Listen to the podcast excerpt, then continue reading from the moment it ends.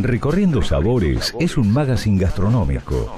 Te vas a enterar de los últimos lanzamientos de vinos, las novedades de los restaurantes, hoteles, turismo, coctelería y todo lo relacionado a la industria. Los martes a la noche te invitamos a un exclusivo banquete radial donde vas a poder disfrutar como un verdadero sibarita.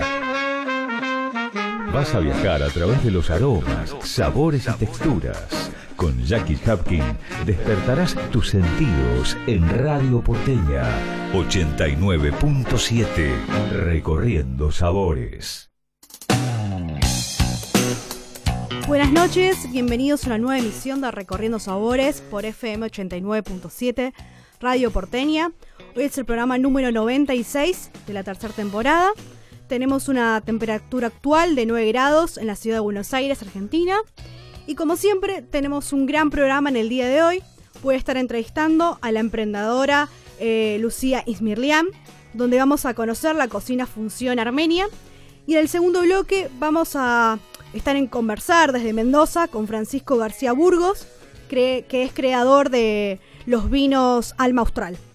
Los oyentes se pueden comunicar y dejar su mensaje al teléfono de la radio, que es el 11 69 13 47 18 les recuerdo que pueden sintonizar la app de la radio desde el Play Store, App Store o si no desde la web www.radioporteña.com.ar y sintonizarnos desde cualquier ciudad, país del mundo.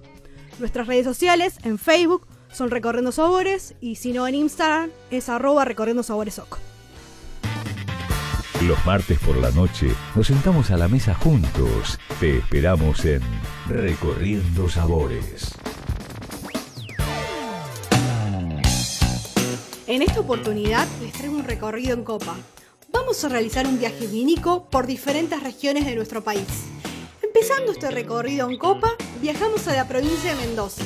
Les sugiero probar los espumantes y vinos blancos hechos en familia de los Anse. Para conocer más de estos espumantes y vinos blancos que marcan tendencia, pueden ingresar a su Instagram, arroba los espumantes, y en Facebook los pueden encontrar como los Anse. Seguimos en Mendoza y nos vamos a la región de San Rafael, con la bodega Yacarini. Fue fundada en el año 1903, donde cada uno de sus vinos relatan una historia única. Conocí más ingresando en su web www.bodegayacarini.com.ar y en redes sociales los pueden buscar como arroba bodega.yacarini. Siguiendo con este viaje en copa, nos vamos a la provincia de La Rioja, al Valle de Famatina. Les recomiendo la bodega Valle de la Puerta, donde producen vinos de excelente calidad en Chilecito. Un verdadero desafío bajo las condiciones climáticas extremas de la región. Para más información pueden ingresar a www.valledelapuerta.com o en redes sociales los pueden encontrar como arroba bodega Valle de la Puerta. La comunicación se encuentra a cargo de Agencia Trade. En redes sociales los pueden encontrar como arroba agencia Trade Press. Continuamos con este viaje vínico y nos vamos a la provincia de San Luis, con Bodega Los Coros. Producen el 100% de sus vinos en viñedos propios. Encontrarán un terroir único por sus sierras y llanuras. Para más información, ingresa a www.loscoros.com o en redes sociales los pueden buscar como arroba bodega los coros.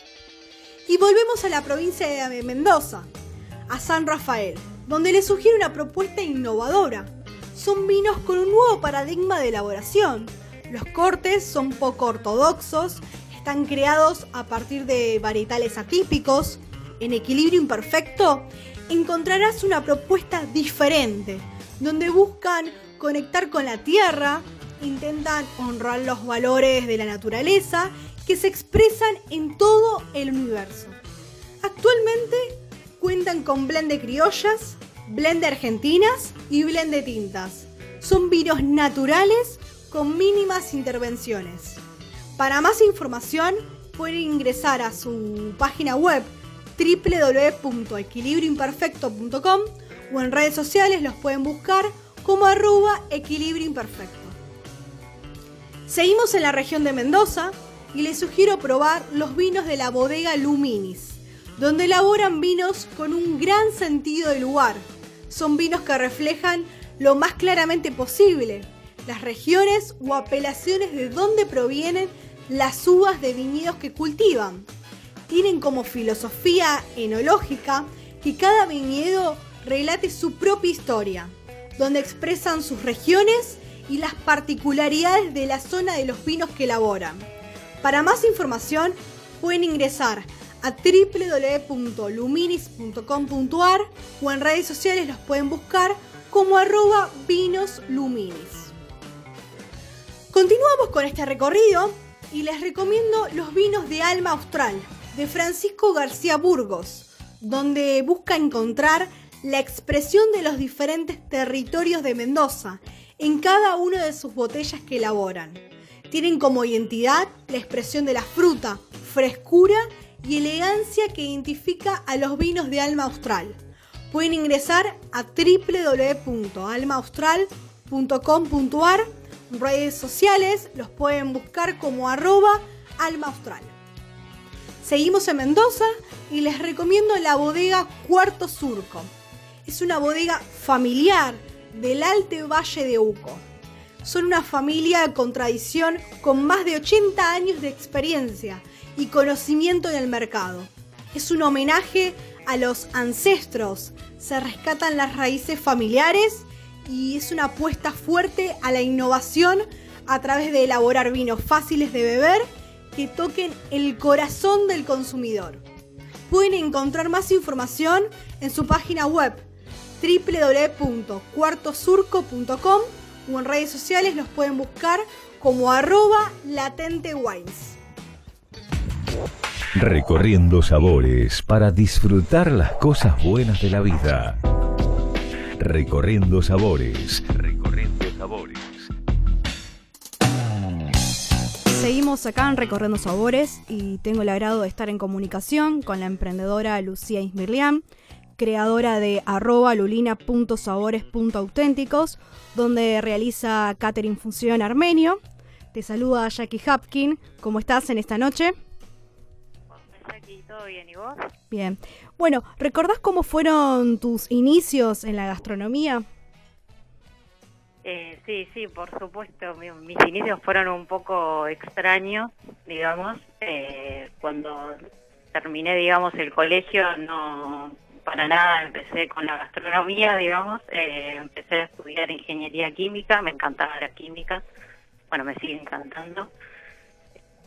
Eh, bueno, estudié a los seis años, me, recibí del Instituto Tecnológico de Buenos Aires, así que eh, ahí empecé a trabajar en, la industria del petróleo y gas por siete años. Eh, y bueno, y recién ahí a, los más o menos seis o siete años de trabajar en eso, me empezó a gustar cada vez más la gastronomía. ¿Y cuál fue capaz que el punto, digamos, ese punto de quiebre o ese como que te tocó el bichito de, la cocina, de la gastronomía, ¿no? Claro, sí, sí. En, realidad ya de, chica yo cocinaba siempre en mi casa, ¿no? Me encantaba cocinar este, la, la familia y, amigos, pero bueno, después cada vez me empezó a gustar más ahí como que eh, desde que que desde que me mudé con mi novio podría llegar a ser ese punto que empecé a cocinar más y más y, bueno, y de repente dije, bueno, voy a arrancar este emprendimiento y a estudiar para, para profesional gastronómico. Empecé en el, en el IAG a estudiar. Y, y, ahí tuviste la formación y, y como diríamos, iniciaste este proyecto, ¿no? Que es Lulina Sabores Auténticos. ¿Cuándo fue que lo iniciaste, este proyecto? Y ese proyecto lo inicié em, en agosto del 2017 Así que bueno, ahí fue cuando arranqué, este, igual seguía trabajando en la empresa de, como ingeniera química, o sea, estuve dos años más trabajando ahí y, en paralelo con mi emprendimiento este, de Lulina personal. Así que bueno, llevando las dos cosas se complicó bastante a la par. Eh, era llegar de trabajar y ponerme a cocinar, a preparar pedidos, a, a, inventar nuevas recetas, a, bueno, a armar todo mi menú, que me llevó un tiempo. Eh, así que bueno, eso ahí se complicó, se complicó bastante. Bien, y contale un poco a los que están del otro lado, ¿cómo es ser emprendedora en estos tiempos? Y mira, bueno, este año la verdad que al ser este, tan particular con el tema de la pandemia, eh, general todo el sector gastronómico, bueno, todos sabemos que se vio muy golpeado, la verdad. Pero, pero bueno, yo la verdad que no me puedo quejar porque estoy trabajando más que nunca. Eh, eh, un montón de gente nueva, además de que pide comida armenia, que la verdad me sorprende un montón porque está buenísimo. Como que durante la pandemia incluso muchísima gente nueva me ha pedido comida, así que súper contenta con eso.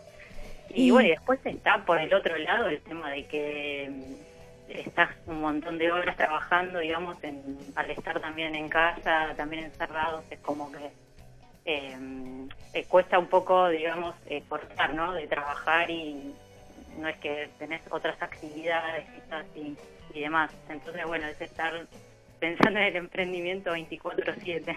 Bien, ¿y a qué hace referencia el nombre del proyecto? Sabemos, bueno, un poco por tu nombre y, y, qué más. Si les querías explicar un poco a los que están del otro lado, ¿no? Sí, está, está buena la pregunta. Eh, Lulina, bueno, sí, yo me llamo Lucía, me dicen Luli, mi, familia, mis amigos de siempre. Eh, y, bueno, Lulina es como también un sobrenombre, básicamente por ahí viene la mano, pero eh, digamos, el sabores auténticos viene más por mis raíces armenias, digamos, que esas raíces autóctonas, digamos, de, la zona armenia y, un poco también por mi personalidad, digamos, como que se vio ahí eh, metía el nombre porque yo soy así como que no, no tengo mucho filtro, digamos, digo lo que pienso. Entonces, bueno, como soy así bastante auténtica en ese sentido, ahí como que combiné todos los... Fusionaste. Los claro. Exactamente. ¿Y qué platos típicos armenios podemos encontrar hoy? Y mira, platos típicos armenios hay muchísimos, eh, pero bueno, hay, hay algunos que son bastante clásicos que a la gente la verdad que les encanta y los que más se conoce, por ejemplo el desmeyún, que son las empanadas armenias abiertas de carne. Que lo hemos probado y la verdad muy rico. sí, lo han probado, bueno, me alegro que les haya gustado. Eh, bueno, después también el dolmá y sermá, que son verduras y hojas de parra o de repollo rellenas de carne, también eh, lo han probado, así que bueno, ese ya lo conociste. Hay un, diríamos, lo que más piden, eh, eh digamos, tu, tu clientela o tu, los comensales cuando te contactan por, por Instagram y demás. Por ejemplo, vos decís, bueno, hay un top 5 de platos que salen más todas las semanas. Sí, sí, la verdad que sí, hay, hay un top. Eh, hay, hay un grupo de comidas que se llama mesé, que significa picada, y tengo como unos combos armados y eso la verdad que sale un montón. Son picadas frías que ya están listas para servir y a la gente le encanta eso, que sale mucho. Después tengo otro combo, digamos, de comida que es listo para calentar y tiene como una mezcla de cosas para, digamos, probar un poco de cada cosa y es bastante abundante. Eso también sale un montón. Como si fuera un tapeo.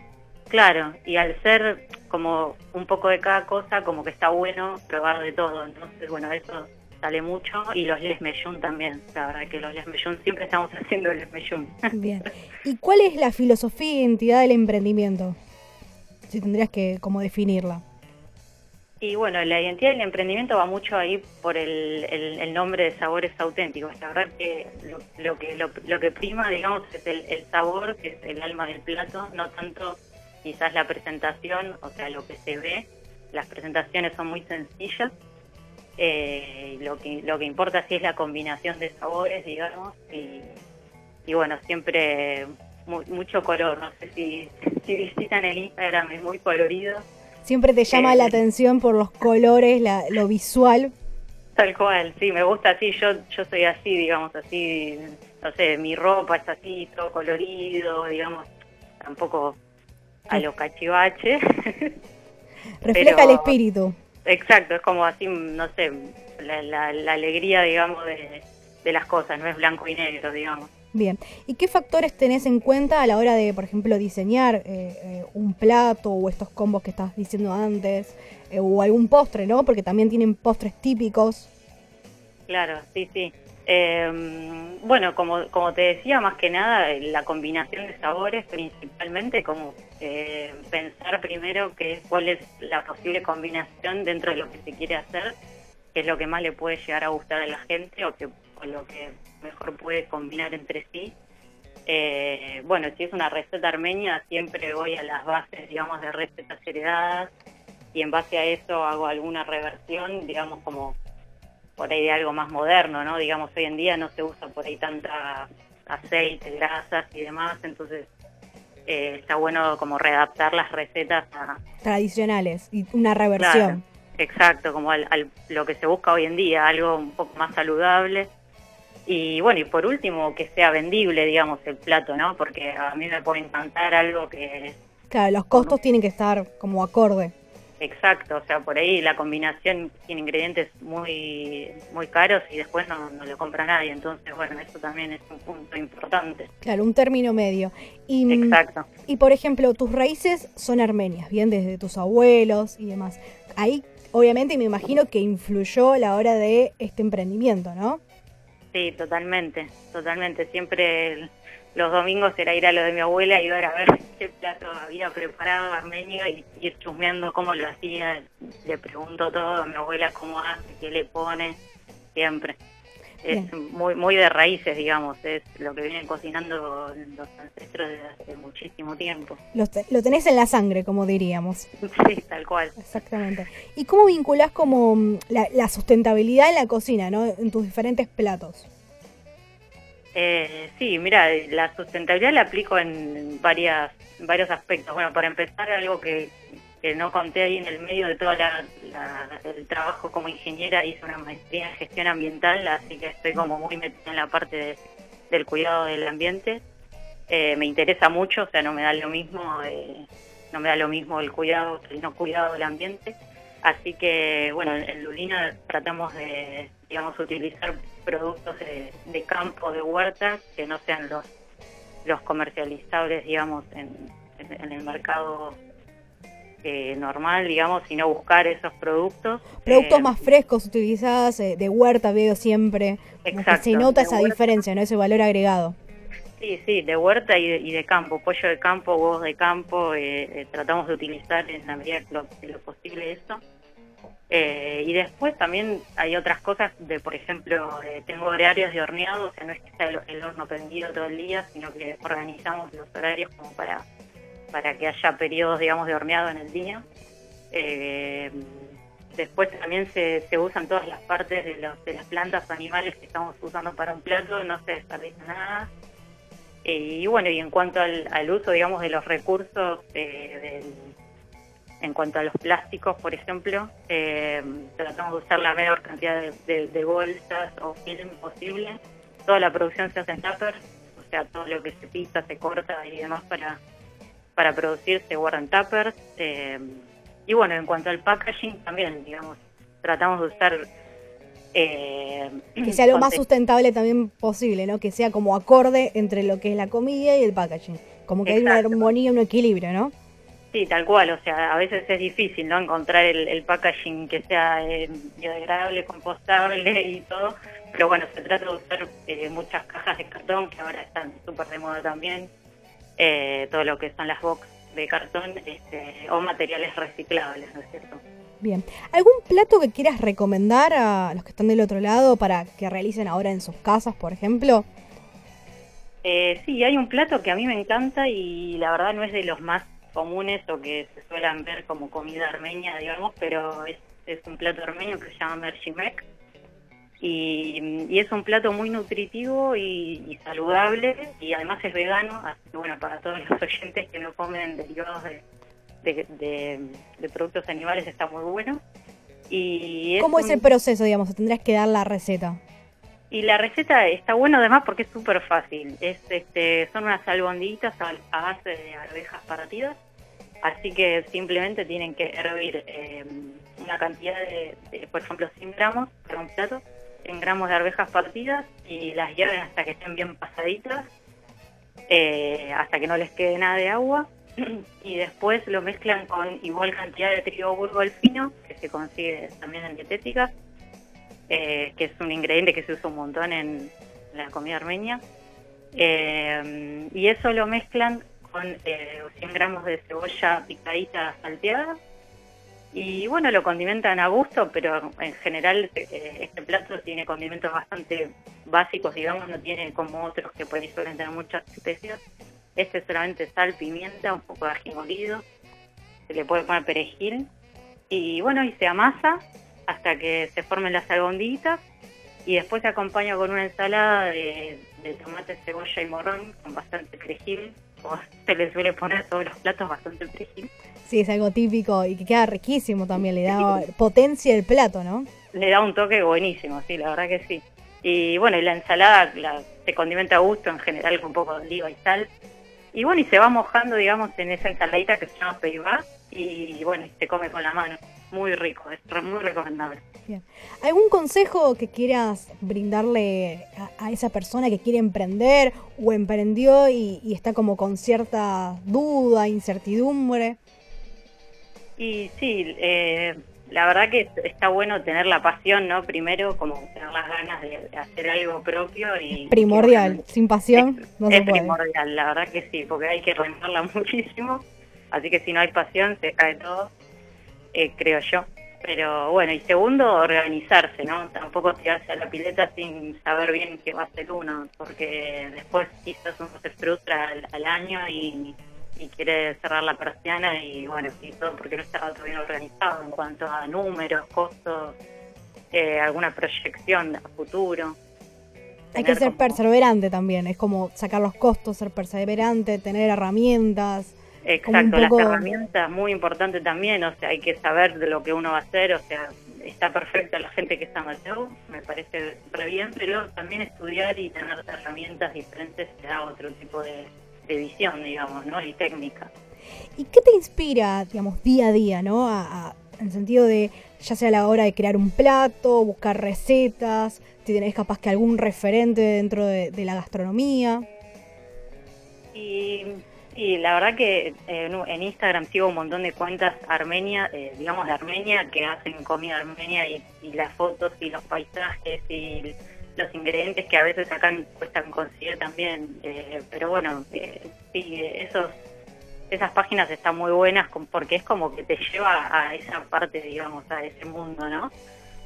Y eso, eso es bastante inspirador, la verdad, en ese sentido.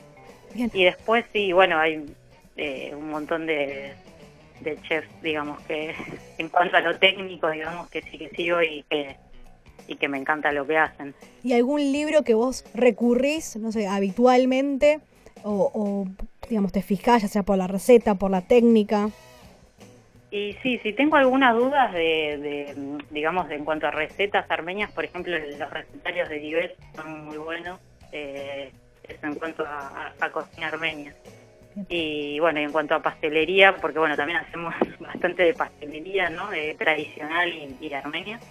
Em, eh, bueno, los libros de Osvaldo Gross siempre están ahí bajo la manga, ¿no? Eh, ¿Y algún postre típico que ya que estabas hablando de la pastelería, digamos que quieras, porque ustedes son postres como característicos, ¿bien?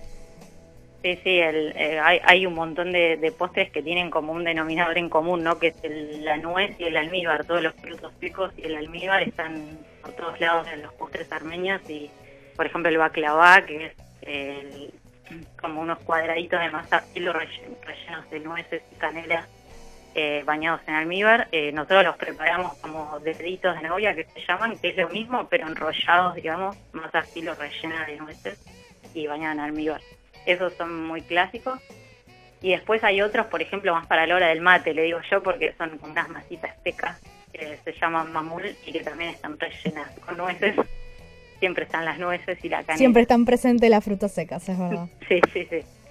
Bien, ¿y querés recordar por último las redes sociales y el sitio web? Sí, en, Instagram estamos como arroba lulina.sabores.auténticos y en Facebook también. Y bueno, y la página web es lulina.com.ar y ahí pueden encontrar todos los menús que tenemos y bueno, y pedirnos por WhatsApp los precios o por Instagram también. Bien, bueno, te agradecemos mucho la comunicación, Lucía, y que hayas estado acá en Recorriendo Sabores. Bueno, muchas gracias, Jackie, por la oportunidad y bueno, nos estamos hablando. Un beso.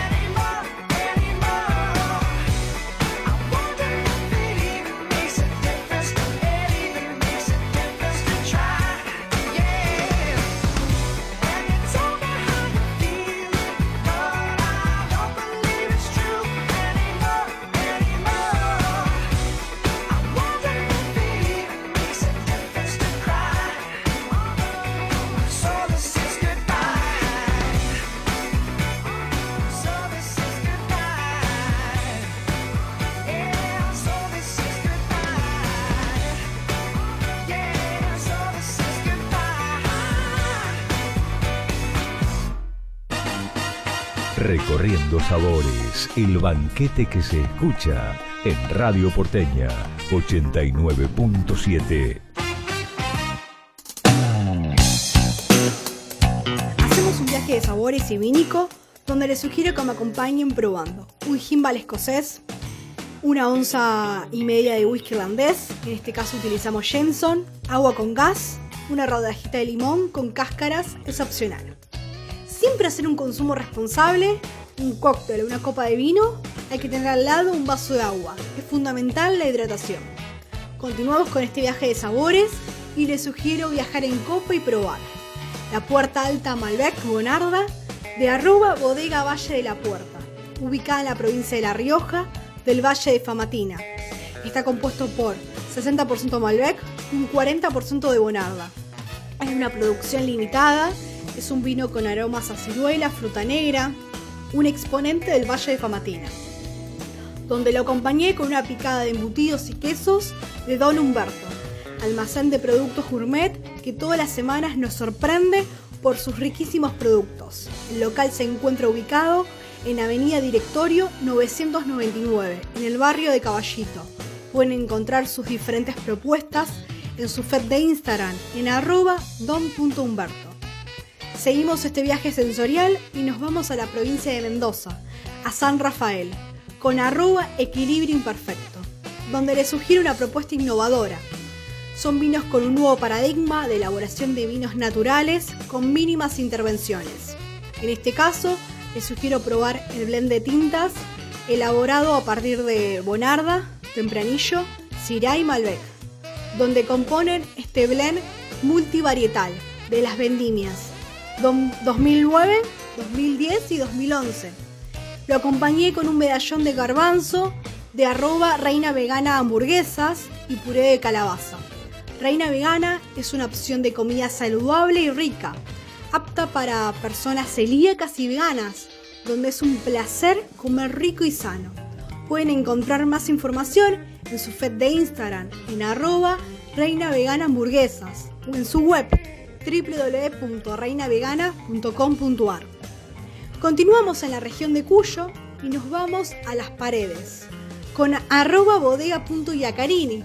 Fue la primera bodega establecida en este distrito.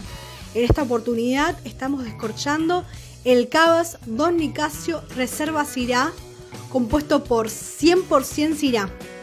Es un vino elegante, con notas a frutos secos y se destacan notas ahumadas especiadas. Es suave en boca, con taninos dulces y redondos, donde predomina sabores a marmeladas de ciruela, donde tiene una, se puede percibir en realidad un, final en boca persistente que te deja en el retrogusto. En este caso lo acompañé con empanadas de carne riquísimas de Don Humberto. Seguimos en este viaje en copa y nos vamos a Tupungato con los vinos de Alma Austral. En esta oportunidad estamos probando el Alma Austral Barrel Series Cabernet Sauvignon, donde podemos encontrar e identificar notas a pimienta y cerezas. En boca es amplio y persistente. Presenta taninos maduros y notas de chocolate. En este caso lo acompañé con una bondiola braseada, papas rústicas y especies ahumadas. De arroba fumé taller de sabores, ubicada en la Patagonia Argentina, en la provincia de Río Negro, Bariloche, donde tienen como filosofía la calidad de sus productos, donde todo el proceso de ahumado es con maderas patagónicas. Continuamos en la provincia de Mendoza y nos vamos a la bodega Luminis, donde producen vinos con un gran sentido del lugar. Son vinos que reflejan el terroir.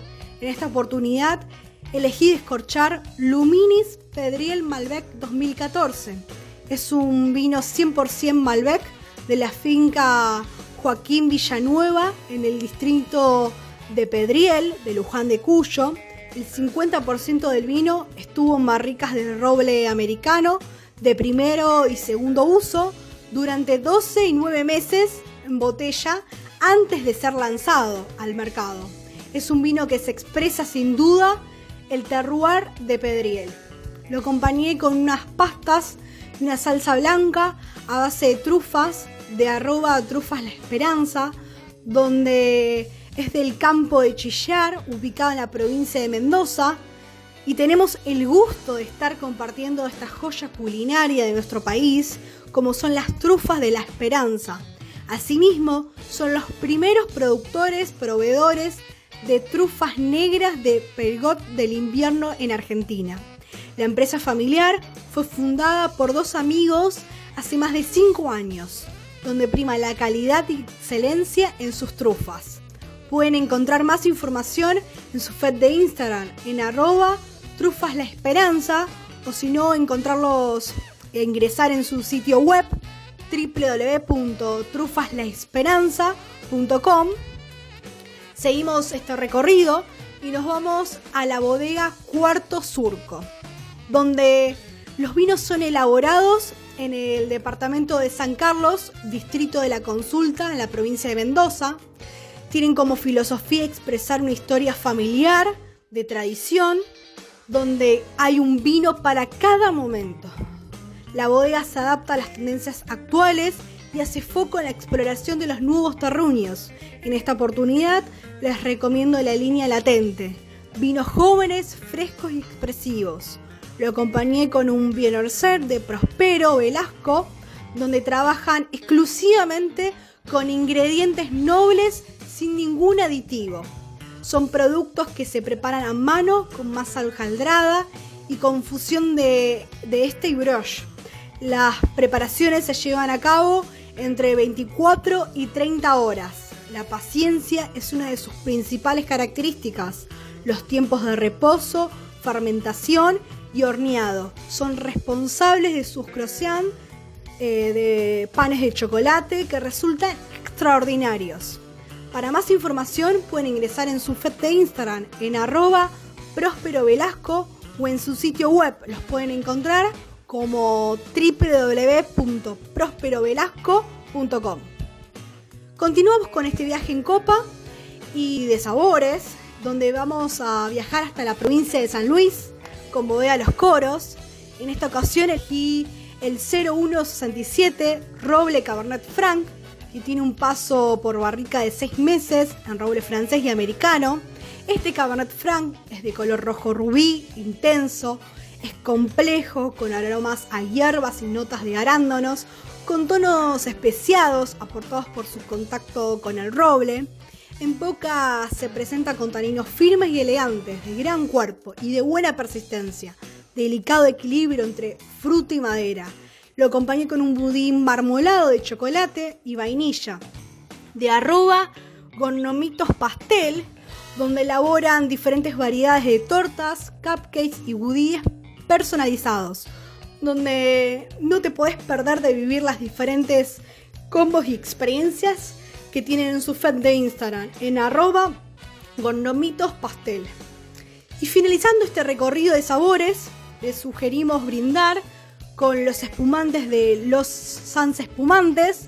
Es un proyecto de cuatro hermanos de la provincia de Mendoza. En esta ocasión estamos probando el Semillón, que es un vino blanco fresco, vivaz, con variedad aromática, es cítrico, con un final medio y notas minerales. Lo maridé con una torta brownie de dulce de leche y Oreo de arroba andubacari. El contraste de la acidez y lo dulce son un acuerdo increíble. No te pierdas de probar las diferentes opciones de tortas, postres y desayunos en diferentes tamaños selección de arroba andubacare y no te pierdas un momento de disfrute. Los martes por la noche nos sentamos a la mesa juntos. Te esperamos en Recorriendo Sabores. Seguimos en Recorriendo Sabores, siendo las 20 y 36 minutos, y tengo el placer de estar en comunicación desde Mendoza con el fundador del proyecto de vinos Alma Austral, Francisco García Burgos. Bienvenido a Recorriendo Sabores, te saludo a Jackie Hapkin. ¿Cómo estás Jackie? Buenas noches y un placer estar en tu programa y estar con toda la gente que nos está escuchando ahí. Bien, contales un poco a los que están del otro lado, ¿cuál fue tu primer vínculo con el vino?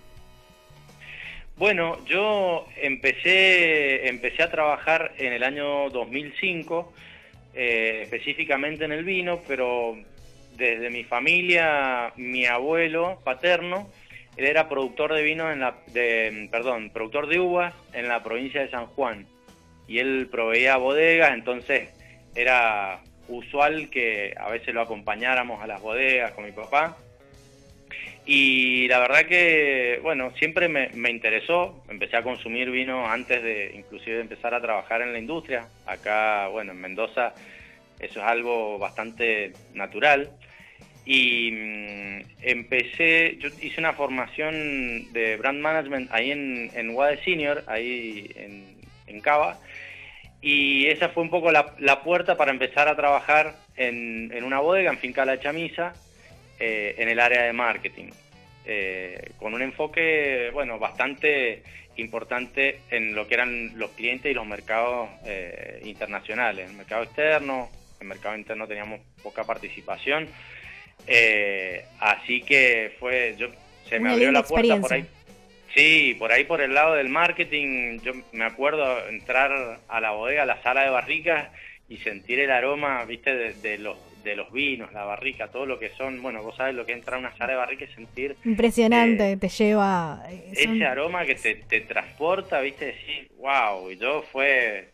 Eh, Viaje de estoy en el lugar indi Sí, sí, dije, estoy en el lugar indicado y, y bueno, yo soy licenciado en Administración de Empresa, pero siempre eh, por el lado de la comunicación, viste, el vínculo ese con el vino, me fui metiendo cada vez más, apasionando cada vez más, después trabajando como gerente de exportaciones eh, para los mercados de, de, Europa ahí mismo.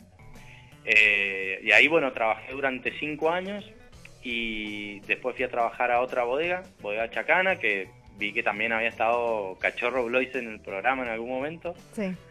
Le damos eh, un saludo también. Le mandamos un saludo a Cachorro. Eh, y ahí en Chacana también trabajé en el área de exportaciones casi durante cinco años.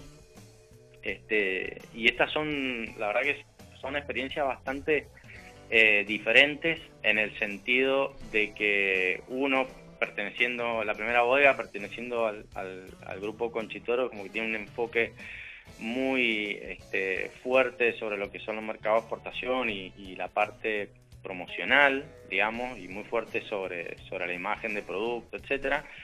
Y después el proyecto de Chacana, que era mucho más, eh, con un enfoque mucho más basado en la, en la tierra, ¿no? En la tierra, en las En fincas. la sustentabilidad, Entonces, un concepto diferente. Tal cual, entonces yo llegué justo ahí un poco en un momento donde estaba arrancando todo de la parte de viñedo orgánico, eh, y biodinámico, entonces es como que, bueno, aprendí mucho también de esa parte, eh, degustando mucho, ahí yo creo que cuando más vino probé eh, en sus distintas etapas del proceso,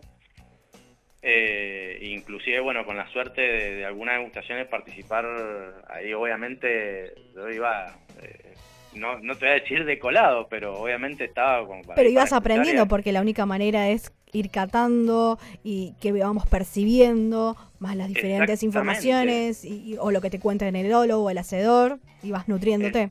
Es, es, la única manera, entonces bueno, compartir degustaciones ahí con Alberto Antonini, entonces bueno, obviamente con con Cachorro y con Liliana, que era la otra enóloga que estaba ahí. Entonces, bueno, aprendí aprendí muchísimo y sobre todo pude identificar también qué es lo que me gustaba, ¿no? Qué es lo que me gustaba en cuanto a, lo, a los terruños, eh, en cuanto a los, a los estilos de vino.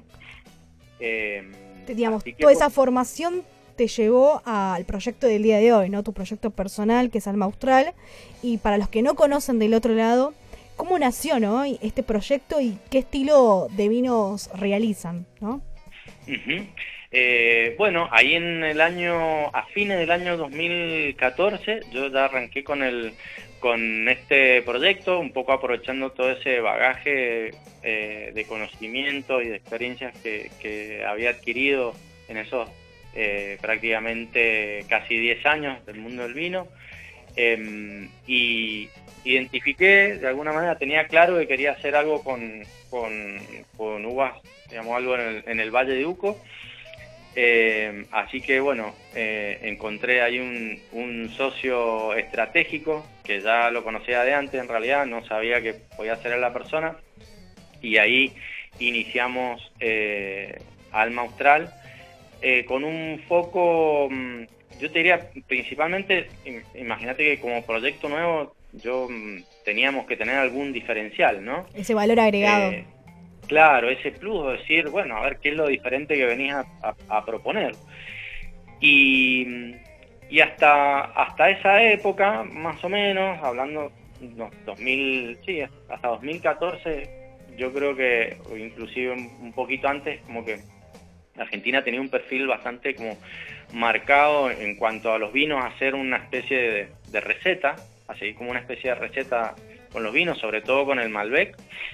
Em, y, a partir ya de una bisagra, yo identifico hay una bisagra tecnológica, obviamente no para el, no para el mostrar, sino para toda la industria del vino argentino, donde empezamos a descubrir mucho más los terruños y, que podíamos eh, a veces producir cosas mucho más... Eh, Arriesgarse, ¿no? También. Sí, sí, era arriesgarse, obviamente. Este, hacer algo diferente. Eh, en el sentido de empezar a mostrar mucho más... Salir de lo tradicional. La zona. Sí, salir de esa receta que hasta, hasta el momento había funcionado y decir, bueno, a ver, vamos a probar con otra cosa, vamos a mostrar el terruño, vamos a usar, este, vamos con levadura indígena, vamos con menos barrica. Eh, fue una tendencia que se empezó a, instalar ahí también, pero o sea, nosotros no es que tomamos esa filosofía porque yo identifiqué esa tendencia, sino me parecía que había una materia prima tan buena en, en, esa zona. Eh, estamos hablando, bueno, no, concretamente del Valladolid, pero bueno, acá de, las de las fincas con las cuales nosotros trabajamos, que están ubicadas cerquita de la villa de Tupungato, eh, ubicadas en San Pablo, que es eh, ahí al lado de Gualtallarí, hacia el sur. Em, y ubicada en Anchori también.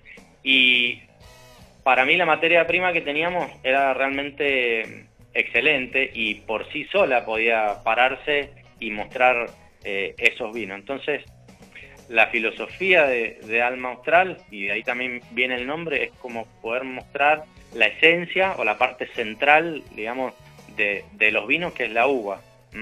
Todo lo demás es agregado, digamos, lo que es barrica, bueno, es algo que, se le suma, digamos, ¿no? Y, por ejemplo, hoy en día, ¿cómo se compone el portfolio actual? Y, por ejemplo, acá yo tengo descorchado el Alma Austral Barrel Series 2016, el Cabernet Sauvignon. Para que un vino muy elegante, se siente bien la fruta y lo acompañamos también con una bondiola braseada que después, bueno, lo van a ver en las redes sociales y que quedó muy uh, bien. Qué bueno ya me dio hambre. y el este, Mira, justamente hablaste del Cabernet Sauvignon, yo voy a hablar primero de ese vino y después les cuento cómo está compuesto el resto del portafolio, pero la verdad que este vino es un vino que nos está dando eh, unas satisfacciones eh, tremendas por todos lados, la verdad que siempre con la aceptación de, del consumidor, por supuesto, yo creo que hoy, hoy es uno de los vinos que, la gente mejor ha recibido de la bodega. Eh, y creo que no casualmente, porque también James Ackling le dio 93 puntos a este vino. Eh, entonces, para nosotros que somos nuevos, que llevamos no sé, casi, eh, casi seis años en la industria, recibir 93 puntos en un, en un vino. Un orgullo, ¿no? Me imagino. Es un orgullo y que nos ayuda a nosotros también a medirnos con nuestros colegas, a medirnos con nuestros competidores, ¿no? Em, así que bueno, para contarles un poco más del, portafolio, nosotros bueno contamos con una línea de, vinos eh, varietales jóvenes primero, que es como una gama de entrada, digamos, es como la invitación a conocer la bodega, que está compuesto por un Malbec, eh, un Cabernet Sauvignon y tenemos un Torrontés en esa línea. Todos los vinos son de Valle de Uco. Em, y luego tenemos, contamos con la línea Barrel Series, que sería, digamos, el equivalente a una línea reserva. La verdad que nosotros no le pusimos reserva porque como, como no utilizamos la, barrica, durante, no, no llegan los vinos a estar 12 meses en barrica, eh, sí queríamos identificarlos como que era una calidad superior, eh, pero no que, o sea, no, no seguimos la receta que tenga que estar un determinado tiempo en barrica, sino es más bien a nivel degustativo, ¿sí? que nosotros lo definimos. Entonces algunos vinos tienen eh, seis meses o diez meses, o en este caso como el, como el Cabernet, que sí tiene 11 meses y un, poquito más. Pero donde el, perfil de los vinos, lo que nosotros queremos que, el consumidor encuentre en, las dos líneas es eh, frescura. O sea, vinos frescos, vinos fáciles de tomar. Que te invite esa segunda copa. Que te invite esa segunda copa tal cual. Que no lo sientas pesado. Que no lo sientas pesado, no son esos vinos que son una bomba, que son gordos en la boca, sino más, más bien eh, donde vos vas a encontrar el carácter varietal, porque lo tienen y tienen una buena, una buena estructura, pero son vinos más bien donde nosotros buscamos que los vinos tengan largo en boca, donde vos lo pruebes y sienta que él sienta la presencia del vino que está, que está, que está y como que no se termina más. Y eso es lo que vas a encontrar, sobre todo en la línea Barrel Series, que son, bueno, vinos ya más complejos. Más complejos y tienen un poco más de estructura. Tienen más estructura, son de sectores diferenciados, de parcelas diferenciadas dentro de las fincas. Em, y acá, bueno, tenemos obviamente este exponente que, que, hablábamos recién, que es el Barrel Series Cabernet Sauvignon. Tenemos un Barrel Series eh, Malbec. Y también tenemos eh, un Bionier. Mm, eh, ojalá más adelante volvamos con el Pinot Noir, que estuvo en la estuvo en la línea, pero bueno, por ahí por cuestiones climáticas a veces se, complica un poco la zona de está la finca. Em, y tiene una línea más ustedes también. Tenemos, sí, es, es un, un blend que se llama Vineyard Selection, pero ha sido una, una producción bastante acotada que nosotros la, la exportamos y bueno, mientras no podamos comprometer un volumen para mercado interno, una línea que no, no se va a comercializar en mercado interno, todavía nos queda como bastante para consolidar. Eh, Capaz que en un futuro por ahí se podría. No, sí, sí, totalmente, no, totalmente. Em, pero yo sí, sí creo que, y, ahí apelo a los consumidores que están del otro lado, que prueben nuestros vinos, que prueben la línea joven, que prueben la línea Barrel Series, eh, porque realmente encontramos muy buena respuesta. Y en la medida en que esas, que esas líneas vayan creciendo, nosotros vamos a, habilitar el, el, paso, digamos, a, a, esta línea superior, eh, porque bueno, a veces yo pienso que para, la, para los proyectos nuevos como nosotros, eh, requerís ganarte la confianza del, del consumidor, eh, entonces por eso primero vamos, queremos, vamos y, estamos trabajando para eso, para ganar la confianza de que podemos hacer grandes vinos en, lo que es la línea Barrel Series y, en la medida en que, eso se vaya, que, vaya creciendo mucho más, eh, esa confianza, recién yo creo que podemos largarnos a, por lo menos acá en mercado interno, con un producto de más calidad y de más precio, obviamente. Si hablamos de Mendoza, sin duda es vino, tradición y familia, ¿no? ¿Cómo influye lo que es eh, la zona, el suelo, el clima y el hombre eh, en los vinos que elaboran? Mira, en el caso nuestro, eh, Valle Duco está bastante, está bastante marcado, a pesar de que Valle Duco es una zona muy, eh, una zona muy extensa, ¿no? Y hoy ya podemos, eh, podemos distinguir mm, varias subzonas dentro del valle, ¿no es cierto? Ya, o sea, parajes, subzonas, se está hablando cada vez más. Exactamente, sí, sí, tal cual. Entonces, y el consumidor también está más interesado, ¿no? El consumidor final. El consumidor final, sí, exactamente. Eh, hay un mayor interés en conocer, eh, en conocer las zonas, las, distintas eh, zonas. Pensar que Valleduco, no sé, tenemos, no te voy a decir infinitas, pero tenemos muchas, muchas eh, muchas zonas, muchas áreas, como por ejemplo nosotros, bueno, no es lo mismo la finca donde está, por ejemplo, la finca de Anchori, donde se cosechan las uvas para este Cabernet Sauvignon, que es una finca que está a 950 metros más o menos de altura y, que tiene un suelo un poco más arcilloso y algo de algo de aluvional con, eh, por ejemplo, con la zona de Tupungato, donde estamos a 1100 metros, ya tenés una diferencia de, prácticamente eh, casi 200 casi 200 o 150 metros de, altura, eh, donde es una zona ya más fresca, donde tenés ya mayor también acidez natural, hay también más color, y después San Pablo, que ya nos vamos a, a 1400 eh, eh, 50. Eh, estamos bastante, bastante arriba, con un suelo corto y con mucha, mucha piedra, también al lado de un río, al lado del río Las Tunas, eh, con piedra caliza también. Son vinos mucho más, son vinos mucho más largos, son vinos que te dan para una guarda eh, Impresionante, 15 años, 20 mm, años, tranquilamente. Un poco más también. Este, sí, nosotros, no sé, no sé cuándo lo veremos estos vinos. Estamos recién, llevamos 5 años, pero... Eh, pero este vino que estaba probando 10 años tranquilamente o 15, sí, sí. se podría...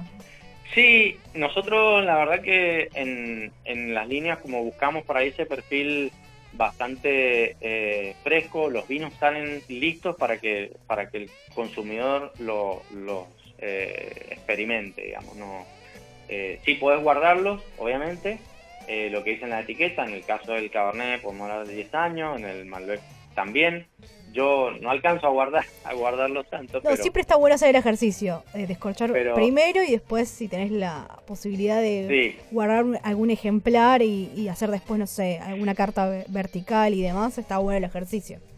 Sí, tal cual. Y mm, entonces hay, digamos, como mucha, mucha em, variedad en cuanto a lo que es la extensión del Valleduco. Yo te puedo hablar, eh, bueno, como te decía recién, de la zona donde nosotros, donde nosotros estamos, ¿no?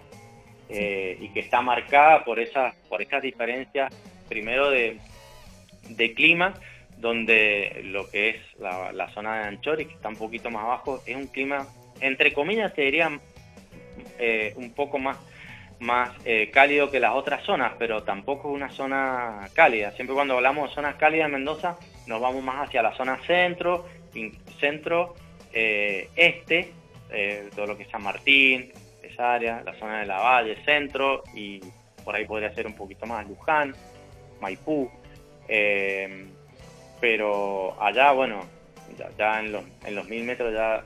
Ya se nota la diferencia, exactamente. Más fresco. Y en cuanto a la, a la influencia del hombre, yo sí eh, creo que, que cada, como que cada proyecto tiene su, su perfil, este, su perfil marcado, ¿no?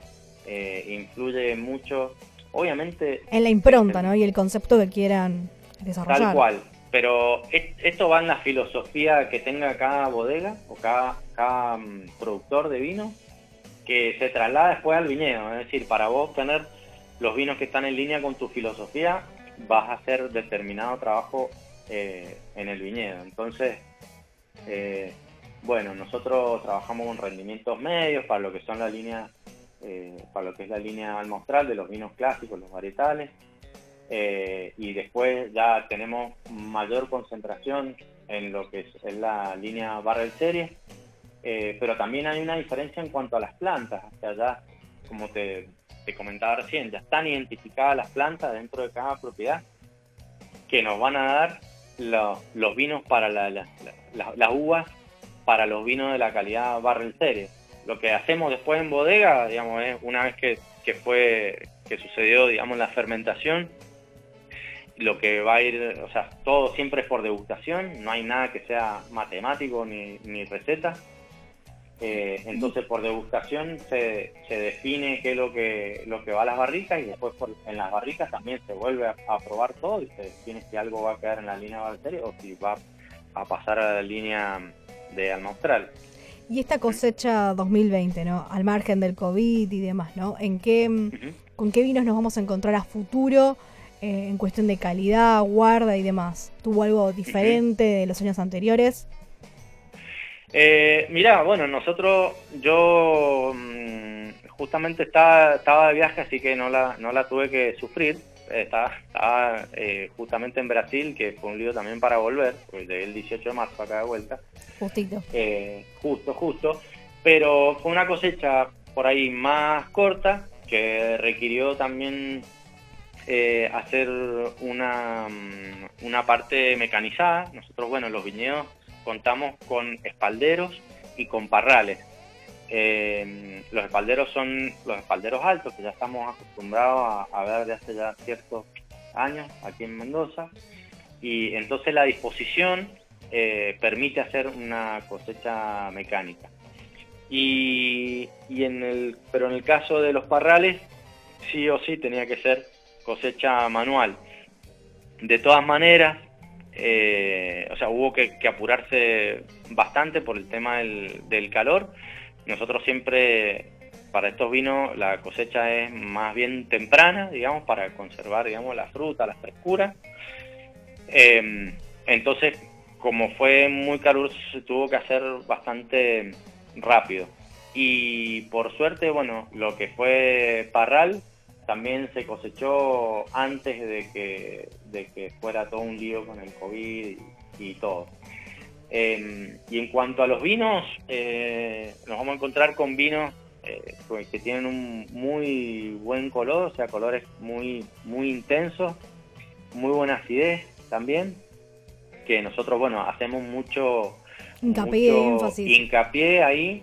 Eh, tal vez no, tal vez no hacemos tanto hincapié por la guarda, sino eh, más que nada por esa frescura que buscamos en, la, en todas las líneas. Eh, y sí, son, son vinos que tienen muy buena, muy buena intensidad, muy buena estructura. son vinos con un largo espectacular. Eh, es persistente, como diríamos en boca, te quedan en, ese retrogusto. Sí, sí, sí, sí, total. Y, bueno, es justamente lo que a lo que apuntamos eh, nosotros. Así que bueno, está todo está todo en línea, digamos, y todo dado para que para que sean grandes vinos. ¿Hay algún vino que sea como que el que te identifica, ese que lleva tu, tu esencia eh, en la botella? Me imagino que todos, pero capaz que alguno más en particular, ¿no? Mira, lamentablemente el vino que hoy no, no tenemos en, en stock, eh, te diría porque es el, el es el, el, Pinot Noir, em, porque es un vino que tiene, digamos, que, que, para mí que tiene un largo espectacular, es un vino muy elegante, es un vino que tiene un, un nervio y, uno, y una una tensión súper este, interesante y que, y, que, y que de todas maneras yo creo que está dentro del hilo conductor que, que tienen, que tienen todos los vinos. La verdad que yo disfruto, eh, disfruto cada uno de estos vinos en, en un momento diferente. Yo ahora estoy con la misma copa de Cabernet que, que estás vos y está fantástico y otro Zoom que hicimos hace unos días atrás, estaba con el Malbec y también me gustaba ¿viste? también esas cosas por ahí que esa nota de violetas a veces que, que tienen. Entonces, eh, yo creo que toda, toda la línea tiene que estar marcada ¿viste? por esa, esa tensión, ¿viste? tensión, eh, nervio, tienen que tener los vinos, esa, esa frescura. Exacto. Bien. Eh, y me parece Sí, yo creo que ese hilo conductor eh, está, ¿viste? Están todos los, todos los vinos. Queda recordar, porque nos estamos quedando sin tiempo, eh, por último las redes sociales, el sitio web, así si alguien quiere eh, contactarlos para comprar y demás, y si en alguna vinoteca acá en Buenos Aires, ¿no? También. Dale, perfecto, sí, nuestro sitio web es www.almaaustral.com.ar eh, después en Instagram es arroba almaustral y también en Facebook. Y después, bueno, obviamente está el info también para contactarnos. Eh, así que bueno, será un placer, eh, obviamente, resolver dudas, enviar muestras, contactarnos, etcétera. Te agradecemos mucho la comunicación y cuando pase todo esto, igual ahora se está abriendo cada vez más en Buenos Aires y demás, te invitamos a la radio, al estudio para que nos visites. Dale, Jackie, será un placer. Muchas gracias, que, bueno, Un saludo para todos los que nos estaban escuchando y muchas gracias por la invitación. Nos vamos con un saludo virtual. Recorriendo sabores para disfrutar las cosas buenas de la vida. Recorriendo sabores. Recorriendo sabores. Seguimos acá en Recorriendo Sabores y recibimos algunos mensajes en nuestro Instagram. Y Nérida le encanta, dice que le encanta el programa. Gustavo nos sigue desde el primer, la primera temporada. Dice que le encanta el Cabernet Sauvignon y que tiene ganas de probar estos vinos. Eh, Mónica de Palermo dice que le gustan las recomendaciones gastronómicas, que le atentaron. Así que bueno, estén atentos igual que próximamente en estas semanas vamos a hacer sorteos. Así que pueden llamar también a la radio y demás. Y vamos a estar anunciándolo en las redes sociales. Bueno, nos vamos despidiendo. Nos reencontramos el martes que viene acá en Recorriendo Sabores. Mi nombre es Jackie Hapkin. Salud.